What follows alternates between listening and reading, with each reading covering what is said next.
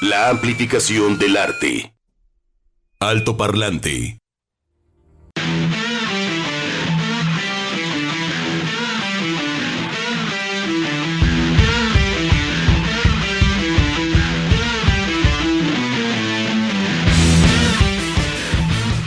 ¿Y por qué empezamos con Dark Straits, Money for Nothing? Ahorita les diremos por qué.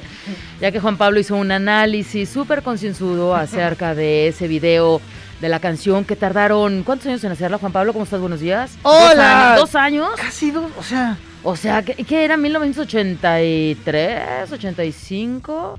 No sé, pero a mí me encantaba Sí, ver el, el- ¿no? el- el- el señor con robotín. el puro. Ajá. Es una animación que ya ahorita se ve, perdón, Digo, la haces en la compu aquí. inocente, Sí. este, medio gacha. Pero Medio son los- gacha. pero son los que abren el camino. Es como cuando usted vuelve a ver Toy Story 1 y me acuerdo, hay una anécdota de todo el equipo que trabajó para hacer 85, ¿ves? No estaba nada mal. 85. 85. Cuando la, la primera película de, de DreamWorks este, con Pixar este, en animación, ya saben que el Steve Jobs pues, le gustaba aquel trabajo duro, casi casi de este de dictador, esclavo. Explotador. ¡Órale, ca- ¿no? Entonces, oiga muchachos, este, pues ya saben que yo siempre quiero llevar las cosas a otro nivel, vamos a entrarnos a hacer animación y todos, ándale pues. Y mi primera apuesta va a ser Toy Story. Entonces uno de los que trabajó, ya sabrán, gente le renunció, este, era agotador, eran muchísimas cosas que estaban ahí sucediendo. Y uno de los que estuvo por ahí presente fue la rendereada. Dos semanas. Rendereada. Dos semanas de rendereada. Vamos a explicar qué es el render. Cuando usted, por ejemplo, sube un audio, un video, saludos a nuestros compañeros de tele, es lo que tarda Aquí en cargar. también lo hacemos, quiero, Sí, quiero decirte, ¿eh? O sea, no solamente es los de tele, Juan Pablo. Pero en audio también de- tenemos que renderizar. Ah, ok, perdóname. Pero estamos sí. hablando de, de la de- de imagen, Pixar. perdón. Uy, perdón, perdón, perdóname. Pero, por ejemplo, exactamente, cuando se va a cargar todo, las sí. pausas, los cortes, y de repente puede haber un accidente, se cae internet, se va la luz, hijo, man. Ya perdiste todo. Sí, Chao. Todo, todo el trabajo lo perdiste. Bueno, va. no perdiste el trabajo. Bueno, sí. Bueno, no, porque hay, hay proyectos, ¿no? O sea, guardas el proyecto en la Ajá. en el programa, Eso digamos, eso se respalda.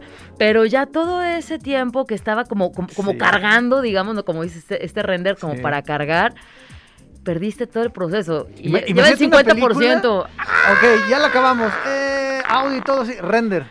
Dos semanas. Y todo el mundo rezando. para que- así, No. ay, que no se caiga nada. Así los, los no break perfectos, ¿no? El diésel de la planta. Ah. Todo. Tú sabes eso. Y, pues, y, y pues ya que, que ya está.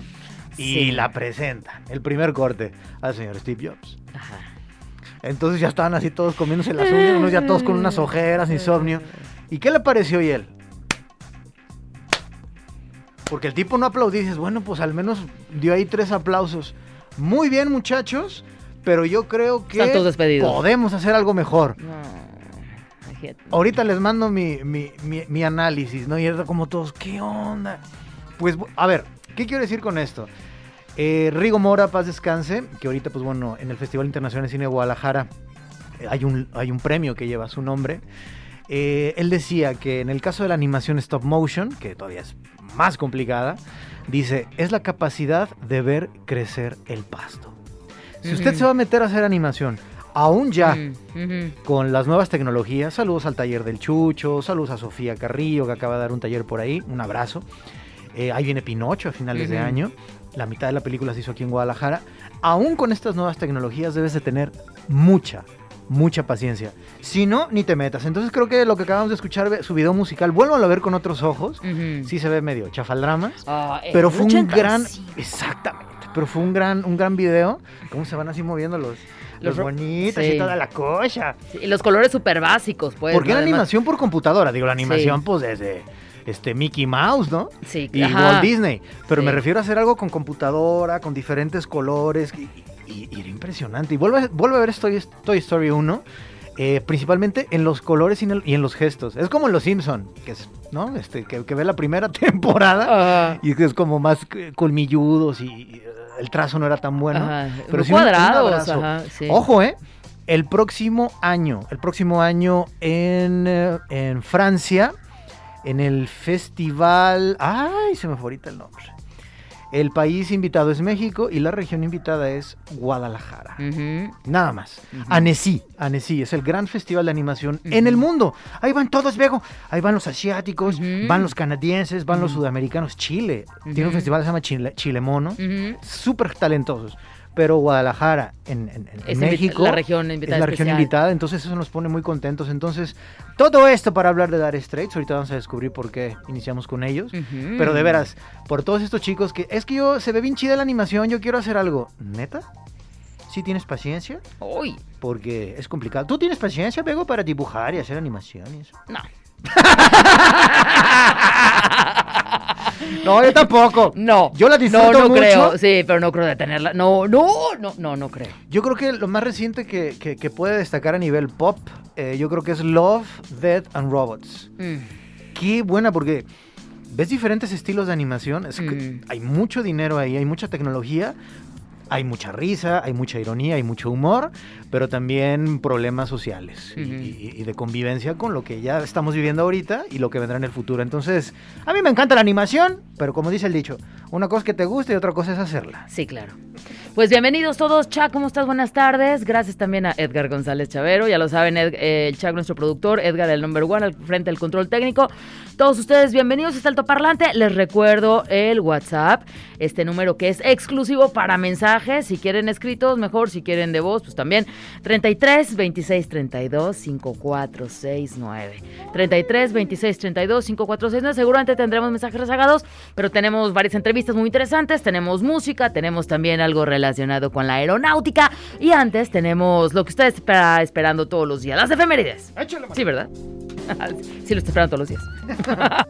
1821. Efemérides. 1933, 1962. Alto parlante. Ándale, si ayer hablábamos del pobre de Moctezuma y los pies quemados y todo esto, pues bueno, el 30 de junio, al día siguiente, en 1520, el conquistador español Hernán Cortés es derrotado por los mexicas en la Ciudad de México, Tenochtitlán, hecho que se recuerda como la Noche Triste. Cuando lloró, ¿verdad?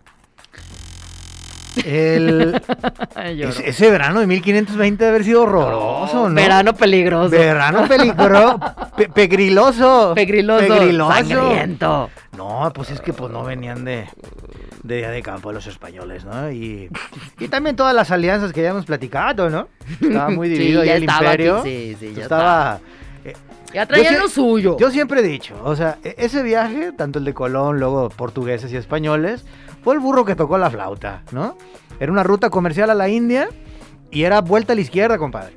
Y agarraron derechito estos navegantes y se encontraron con varios reinos que ya estaban también... Que ya traían sus ondas, ya, ya traían sus, sus ondas, ondas. entonces pues de eso se trata la guerra, muchachos. Aliados, venganzas, otra vez alianzas, otra vez venganzas. Y enos aquí. ¿Cuánta cosa? Bueno, en el mundo. perdón. Uy, ve nomás, Begoña. Hijo, ¿Qué? de Oh. deberían de ser una serie, de veras. 1959, fallece José Vasconcelos, oaxaqueño, sí señor, quien fue escritor, político, intelectual, educador y fue el primer secretario de Educación Pública de México. Él impulsó la educación y aportó a la Universidad Nacional su escudo y el siguiente lema. Por mi raza hablará Piporro. No, no es cierto. Por mi raza hablará el espíritu. Eh, pues, ¿qué decimos? Luego andaba simpatizando ahí con los nacionalsocialistas y la cocha y luego se confundió y me, mejor, Se me, confundió. mejor, me hago, mejor me hago nazi, no estaría mal que llegaran los alemanes. Estarían muy claras sus ideas. Pero la... No, pero bueno, mientras fue secretario de Educación Pública, Sí, señor. no, o sea, fue un buen secretario de Educación Pública que ya lo quisiéramos, este, Uf, ¿no? De un tiempo para acá, ¿no? Clónenlo. Pues sí, de eso Pero sí. fíjense, este... eh, es que él quería ser presidente de México. Y pero, pero. Y, y la historia de amor ahí con Antonieta Rivas Mercado, miau. Ella era mecenas, era muchacha acá de varo. Y además estaba enamorada del, del oaxaqueño. Pues ándale pues, porque pues, craneaba chido el señor. Entonces La dijo. ¿cómo no, mi rey? Yo le pago, yo lo, yo lo patrocino. Yo lo patrocino. Pues pierde la, pierde la elección.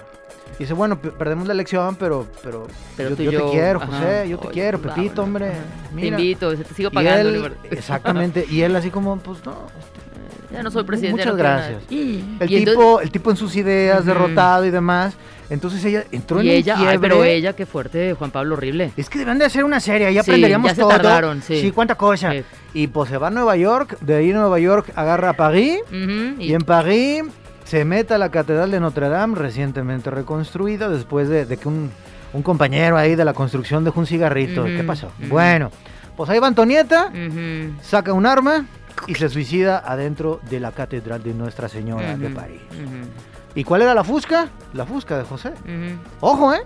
Ya se conocían. Es más, ella se había casado con un gringo y toda la cosa. Pero una relación muy pasional. Dos años bastaron para que la historia de ella cambiara con él. Entonces, qué intensidad, cuánta cosa de la Secretaría de Educación Pública. Sí. Es, la, es la natura humana. Así es que, pues ni modo, José. 1959 se va de este plano. Eh, el, de la, el de la raza cósmica. Cuánta cosa. Tu vibra alto. En el mundo, en 1905, Albert Einstein publica cuatro investigaciones de enorme valor científico. Entre ellas, así es, la que usted está pensando, la teoría especial de la relatividad. Hablando de viajes en el ¿Cómo no? espacio. Oigan, hay que escuchar todos este, frecuencia ambiental todos los sábados a las 3 de la tarde. Saludos a Sandra Gallo, que ahorita anda allá en la, en la Ciudad de México. El coche ahí respirando smog. Ay, qué malo. Este, no, saludos a, a Sandra, que ahorita está en esta cosa que se llama comunicación del conocimiento, falling walls, o sea, tirar los, lo- las murallas o, Las los bardas, muros, los muros. porque de repente, es que eh, yo soy científico, entonces como, uy, no te voy a entender no, nada. ajá, tú no tienes acceso, no vas a entender. Entonces, no, Begoña. ¿No? To- viva Carl Sagan, viva toda la gente que divulga la ciencia, Porque viva Rodrigo. Limón, viva Sandra Gallo y toda la gente que hace lo posible para que luego usted no ande ahí diciendo de ¿qué tendrá la vacuna que no me la quiero Ah, poner? sí. ¡Ay, por favor! ¿Ya te pusiste la cuarta dosis? Este, estoy, estoy en el filo de los cuatro meses, ¿no? Yo sí quisiera ponérmela, pero ahorita la prioridad es la gente de la tercera edad. No, ahorita la prioridad Febrero, son todos, marzo, Pablo. abril, ya mayo, tienes junio. cuatro meses, son todos. Ah, no, pues. ya. Ahora sí que como este seis años cumplidos y a primera debes ingresar. Ah. Cuatro meses cumplidos y ponte la cuarta porque recuerda que estas son las últimas. señor. La nota en la mañana era esa, Sí. ¿no? Que son las últimas y este, claro, son, son todos. Yo Todos, acompañé a mi madre en Semana edad, sí. Santa en Aranzazú, gratis, sin documento ni nada. Y ahorita hay muchos espacios, Sí. están estos módulos en las clínicas eh, públicas, también algunos hospitales privados se han sumado a esto, entonces hay Sí. mucha opción. Ya, ya no es como afortunadamente hace dos años andar ahí pepenando vacunas. Y Aurora Ah. del Mono en Nueva York también ya, free. Ya también. Free, haciendo fila y todo. Ajá. bueno. Entonces sí, vivan las vacunas, viva la ciencia, Ujú. este, viva el toparlante. Viva el tarot. y el tarot. 1936. Es una ciencia oculta, Juan Pablo. Sí, muy oculta. Pues se publica la novela Gone with the Wind, lo que el viento se llevó, escrita por la autora Margaret Mitchell. Este es uno de los libros más vendidos de la historia, un clásico de la literatura de los Estados Unidos y debido a su adaptación al cine es uno de los más grandes íconos y mitos de la cultura popular contemporánea. Así es, échenle. Es larga como la cuaresma, eh, hay cosillas ahí lentas, Le puedo adelantar. pero es una joya. Vean la foto y Clark Gable, y, eh, o sea, es una cosa ahí chidísima. Guapísimo. Pero, oigan, ¿qué onda ahí con la esclavitud? No me la ponen No, como bueno, muy chida. y tam- y también ya, ya, ya fue parte de la censura, ¿no? Ah, pues van a hacer una con ¿no? puros negritos donde los esclavos van a ser blancos. Ah, no sean así. Uy, qué... Pero también la historia de amor ahí. Ay, Scarlett O'Hara. Pues es que, eh, así es el amor. eh.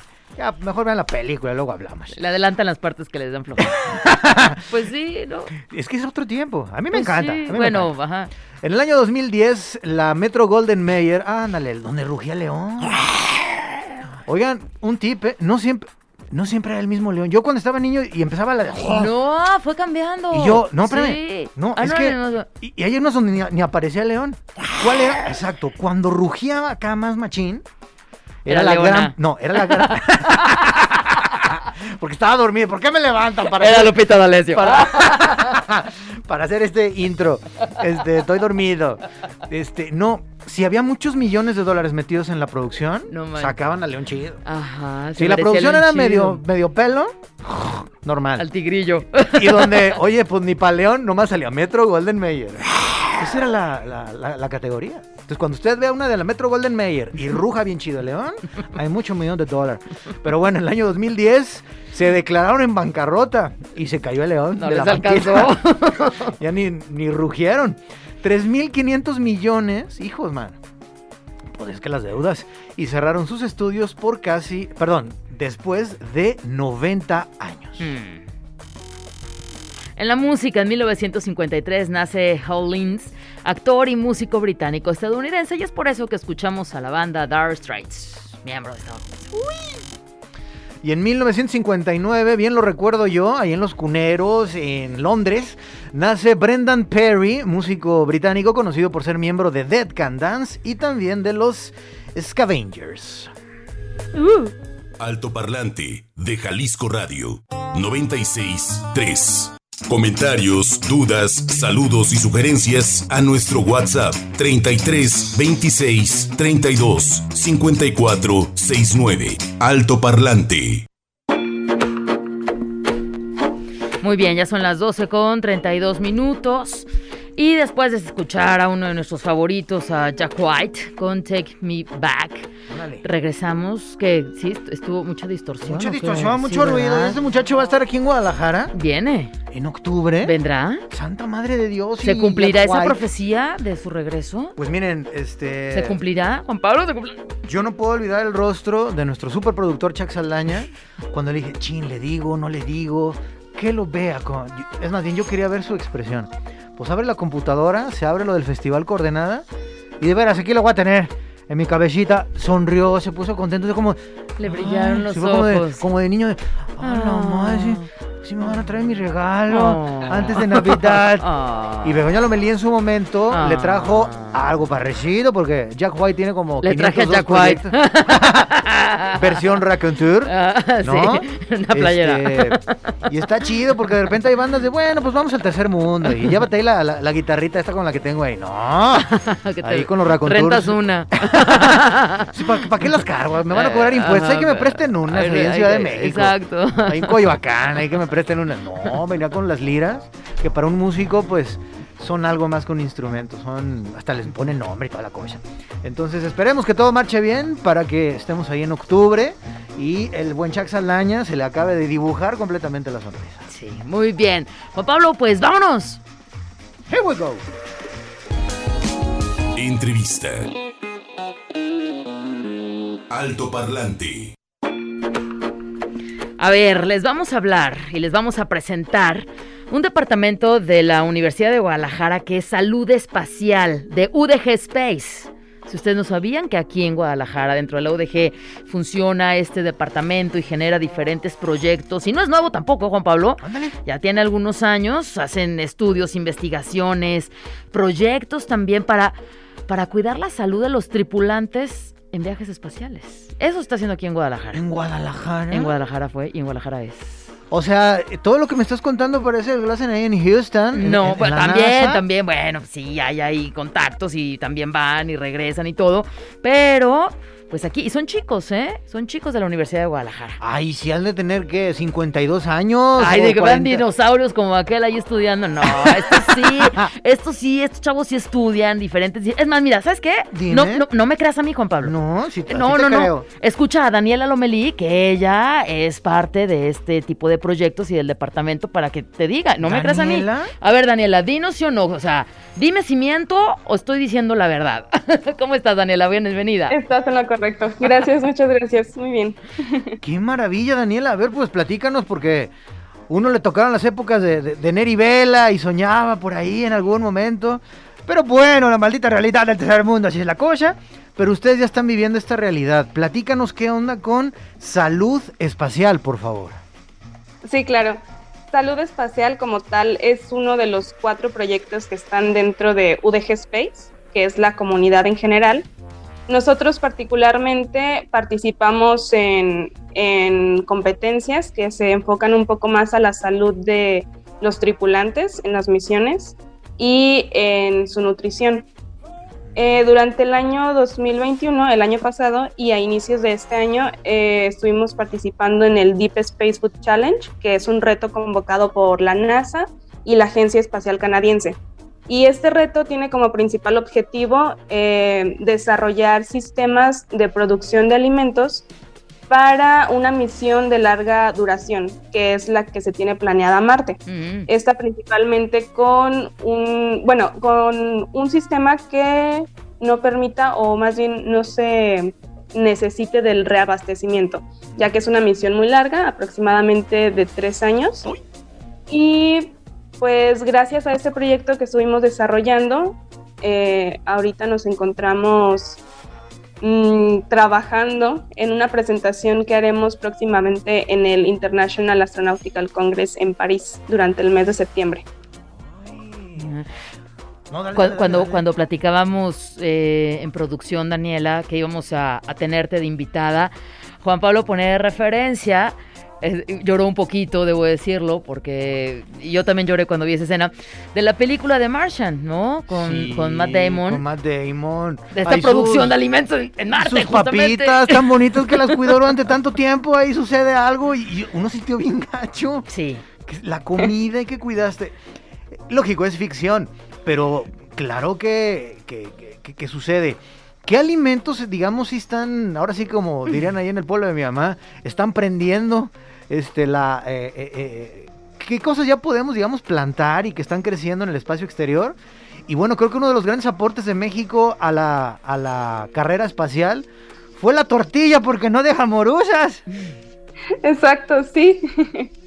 Platícanos. Actualmente eh, la agricultura espacial es algo ya tangible. Se ha realizado principalmente en la Estación Internacional. Se ha logrado cultivar unas especies de chile principalmente.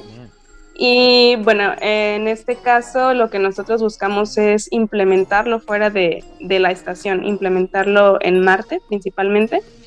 Y por ello nosotros proponemos un sistema modular. En este, bueno, principalmente consiste en diferentes módulos en los cuales se pueda cultivar lechuga, albahaca, lenteja, alimentos frescos, alimentos Sí. que recuerde a los astronautas sus tierras, no algo eh, en un tubo similar a un dentrífico, sino algo más fresco. Y claro, tampoco no, no buscamos sustituirlo, simplemente complementar su alimentación con estos alimentos.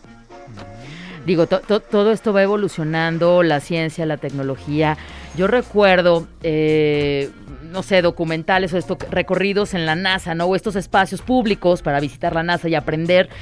¿Cómo comen los astronautas? No, pues estamos hablando, a lo mejor, no sé, un- algo de, no sé, del 97, 95.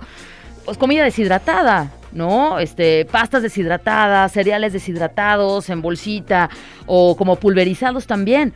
Pero todo esto también va evolucionando y es también por el bien de los mismos astronautas que tienen que estar bien alimentados. No basta con la, con la pastilla de vitaminas, sino que también tiene que ver con este tema emocional, de estar tanto tiempo lejos, lejos de, de- de la órbita, de tu espacio, de, de tu hogar.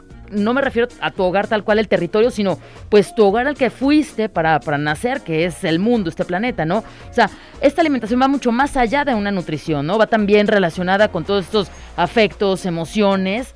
Padrísimo estar en esa misión, pero ustedes están aportando con estos proyectos. Sí, exacto, no únicamente se trata de nutrición, que si bien es algo importante, realmente lo más importante, pero también ver desde esa parte psicológica, el Mm. cómo la alimentación afecta directamente a los astronautas, incluso en su comportamiento. Para Ujú. ellos es muy difícil estar alimentándose de, de productos que usualmente no consumen estando aquí en Tierra. Entonces, por ello también incluso es uno de los puntos que más se destacan en el Deep, Deep Space Food Challenge, que sea, si vamos a producir o proponer un alimento, que este alimento sea nutritivo, saludable y que sea delicioso. Aquí en la fila estuvo por acá el astronauta de origen mexicano de la zona de Michoacán. Sí, señor. El José Hernández. Tuvimos la chance ahí de entrevistarlos. Para mí fue como un... Igual al maestro Neri Vela. Pero cuando se presentó la tortilla ahí en la NASA, digo, ahí sí ya como mexicanos, si algún día nos va a tocar ir por allá, miren, va a haber chile, va a haber lentejas y va a haber lechuga. Pues ya hicimos taquito, no hay ningún problema.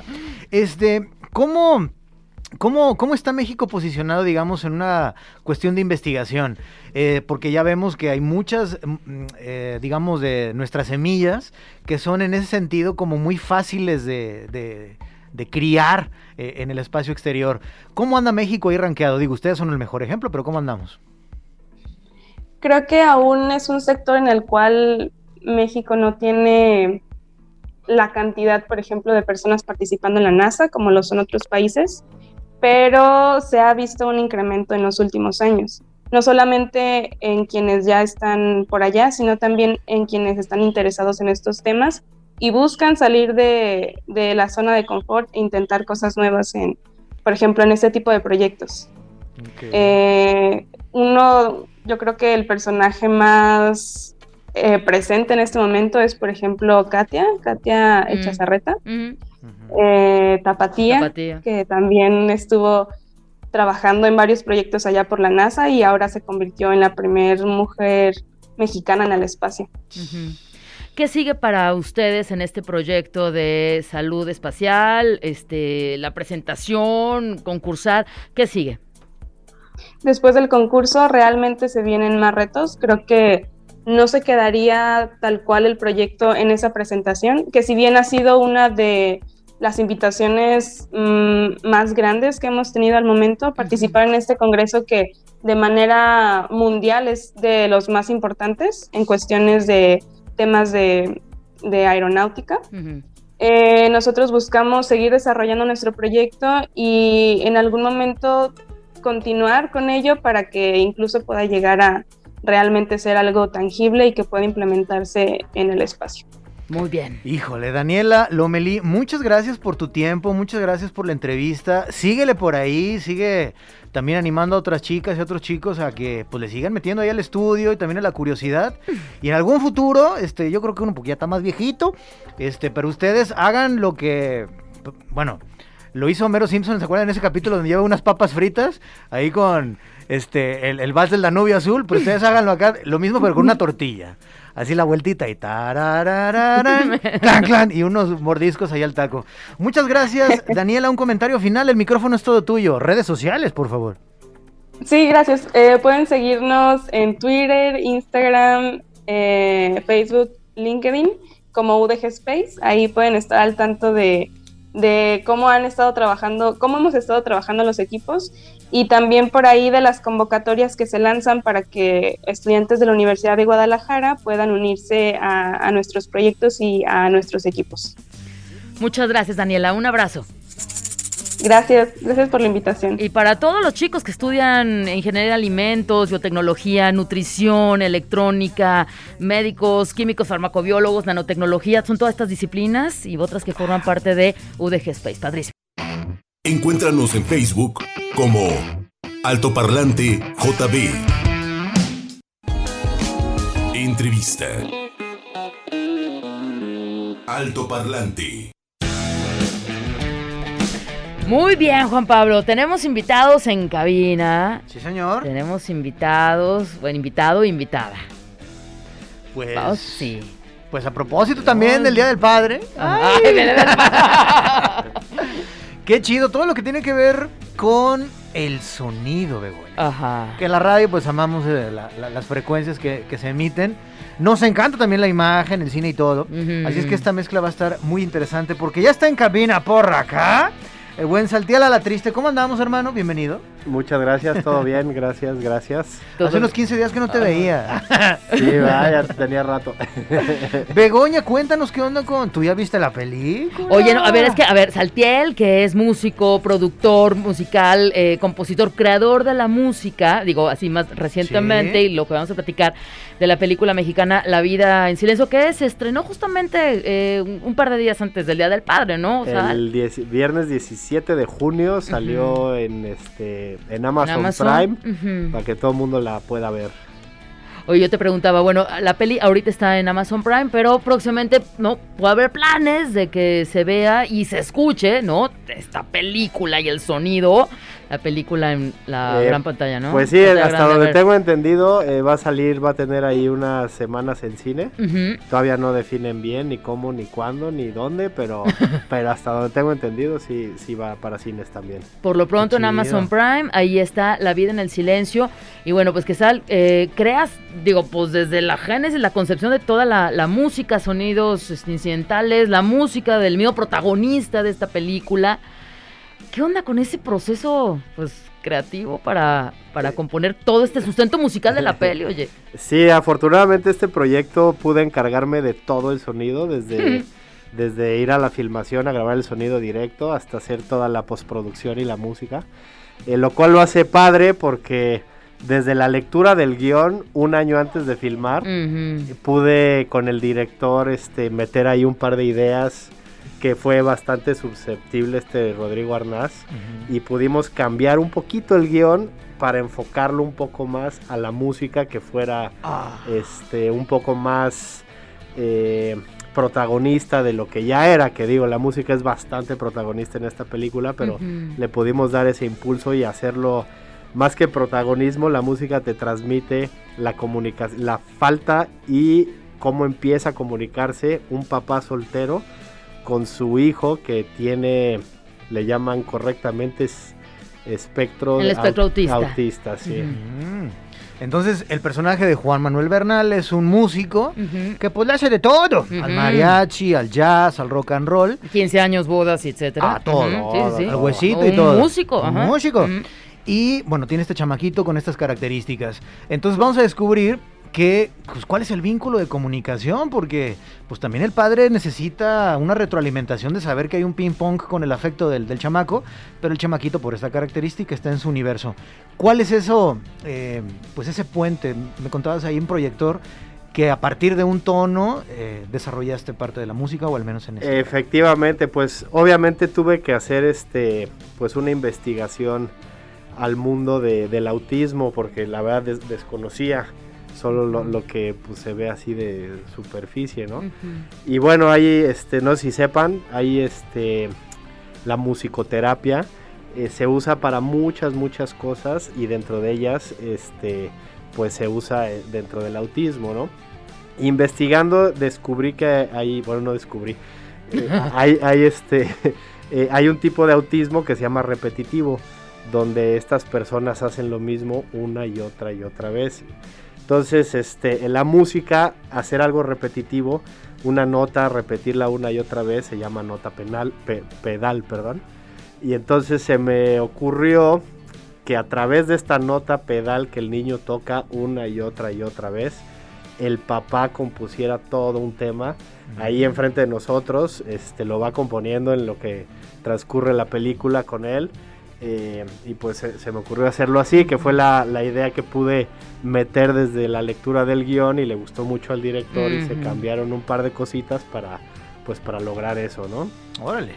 Digo, tus cartas credenciales están pesadas, ¿no? Desde Berkeley y demás, con lo que tiene que ver con ingeniería, ¿no? Pero tu corazón ahora sí que siempre ha estado ligado a la música desde pequeño, 13, 14 años, tuviste ahí también tu, tu banda. Y me contabas que en Berkeley hay solamente una especialidad que cuatro años para hacer música para cine. En tu caso, ¿cómo fue ese proceso? Sí, bueno, Berkeley ofre- ofrece la carrera de, se le llama Film Scoring, que pues te enseñan a cómo componer para cine, que no es lo mismo que componer una, una canción, ¿no? Una canción, pues muchos músicos la componen para ellos mismos o para su público, y en el caso del cine, del film score, hacer film score tienes que componer con función a algo que estás viendo o algo específico que, que quieres este, transmitir en esa escena, ¿no? Entonces sí hay una carrera en Berkeley que es eso. Yo no estudié esa carrera. eh, yo estudié ingeniería en audio. Pero efectivamente este, llevo estudiando música desde que tengo 10 años. Y para estudiar ingeniería en audio en Berkeley tienes que tener el tronco común de música y especializarte en un instrumento. Y pues este... De hecho te piden un promedio bastante alto para poder en- entrar a la, a la carrera de, eh, de Music Production and Engineering que le llaman. Y pues la música siempre ha sido parte de mí. Tengo mi, tenía mi banda de, pues desde que somos chavitos. Mi primer disco lo grabamos a los 12, 13 años. Ándale. ¡Qué chiquito! De chiquitos, Padre. sí, siempre. La música siempre ha sido este, bien importante para Ajá. mí. Y como soy ingeniero en audio, eh, yo antes grababa muchísimas bandas y poco a poco me fue jalando el tiempo a hacer producciones de comerciales y de comerciales a películas y ya me quedé en el cine este pues de, de, de cajón Ajá. y como soy músico me empezaron mis mismos clientes a decir oye a ver este componte algo para esto ok ok y en eso pues hice mi primera película que hice la música se llamaba Scherzo Diabólico Ándale. buena, muy buena película. Este, y, y ya de ahí dije, pues sí, esto me gusta y lo sigo haciendo, ¿no? A tanto diseño de sonido como como film score para, pues para películas. Es tu materia prima. Yo me acuerdo cuando, cuando me platicaste la primera vez de, de la música de esta película en tu Hace estudio. años, ¿no? Oye. Pre- prepandemia. fue eso. Prepandemia, hace como tres años. Sí. Y me hablabas de. Ya estamos empezando a escuchar la pieza, La vida en el silencio. Y me hablabas de los instrumentos y esta parte vintage, ¿no? Exacto. Compártela a la gente. Es, es que, es que eso fue como dije, órale, platícame más, ¿no? Eh, bueno, es que esta, esta película, algo aparte de la historia, eh, tiene de especial que está filmada a 16 milímetros. Hace ya mucho que en México no se filma a 16 milímetros porque pues, es complicado, ¿no? Eh, pero aquí el director decidió hacerlo, entonces le da un toque a la película medio antigua, que la música lo, lo, lo respalda, ¿no? Entonces nos fuimos a un jazz eh, muy antiguo, muy tradicional, muy fácil de escuchar. Este no es una película de jazz para jazzistas, es una película para todo el mundo que trae mucha música de jazz. Entonces decidimos que esta, esta, toda esta música que hicimos es muy escuchable. Eh, si tú la pones mientras, ¿cómo se llama? Cocinas, Estudia. se te va ¿no? muy bonito. tú, este, entonces, este, y todo esto fue precisamente para que todo el mundo pudiera ver la película, entenderla y digerirla, ¿no? Que luego el jazz es muy poco digerible. Eh, pero, pero en este caso está está súper, súper tranquilo para todo el mundo.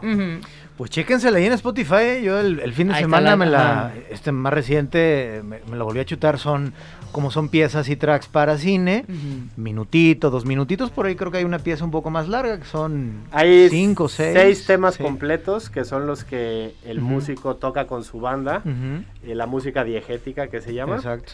Y todo lo demás es música, el score o la extradiegética, que es la que no tocan ellos y no existe en la película, Así que es. solo escuchamos los espectadores.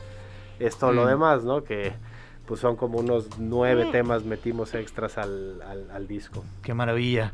Begoña, pues. y músicos que interpretaron la música. Ajá, por favor. ¿no? Crema y ¿Con quién nata del trabajaste? jazz. Ajá, ¿con quién Sí, hiciste mira, equipo? Eh, es- fue una larga lista. Sí. De hecho, la tengo porque son, son tantos que luego no digo uno y. Oye, pero ¿qué te pasa, no? Yo toqué, yo estuve ahí. Entonces, este. y usamos muchísimos músicos de Guadalajara. Ándale. Obviamente, todo se grabó. Todo, todo, todo el soundtrack se grabó aquí. Entonces, este, usamos muchos músicos de Guadalajara, pero trajimos músicos invitados de México, de Haití y un trompetista de Querétaro, ¿no? Entonces, para decir nombres, este, eh, por ejemplo, saxofonistas tuvimos varios, ¿no?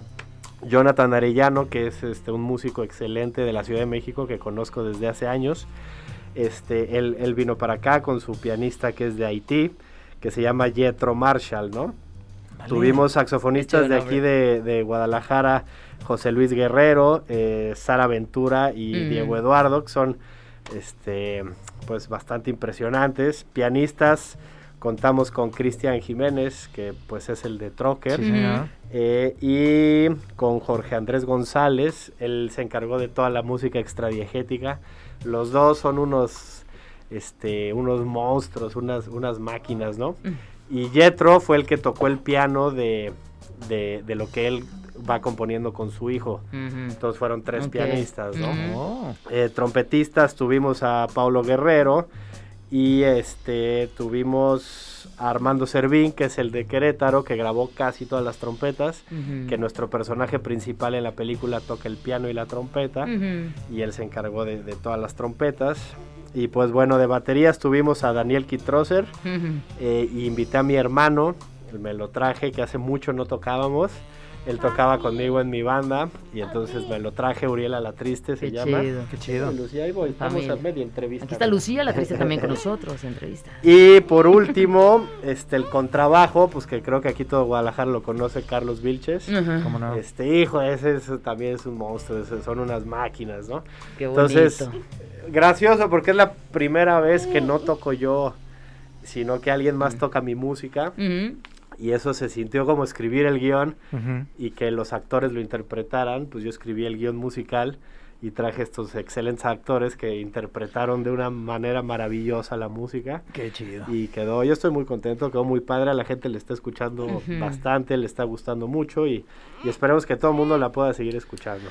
Pues vámonos todos a Amazon Prime para teclele por ahí y la película se llama La vida en el silencio. Rápidamente, brother, porque el tiempo nos come, redes sociales. Redes sociales de la película, pues La vida en el silencio, lo pueden encontrar en Amazon, en Instagram y sobre todo en Spotify. Agreguen el disco a una playlist, eso nos ayuda, es como mejor nos pueden ayudar agregándole a una playlist, denle play y escúchenlo mientras cocinen. Y bueno, si me quieren encontrar a mí en Instagram, Sonido para Cine, así estoy todo juntito, arroba Sonido para Cine, y pues ahí estamos eh, siempre para lo que necesiten. Muchas gracias, Al. Bienvenido a JB, a Jalisco Radio y Alto Parlante. Muchas gracias por la invitación y un saludo a todos eh, allá afuera. Gracias, Juan Pablo. Pues vámonos. Y ahí está en. Amazon Prime la película La vida en el silencio. Prepárense para una buena peli, buena música. Se van a sorprender, se van a enojar, se van a, van a sentir de todo, de todo. A mí me gustó mucho también. Sí. Vamos. Gracias, chao. Gracias, Chuck. Muchas gracias, Edgar.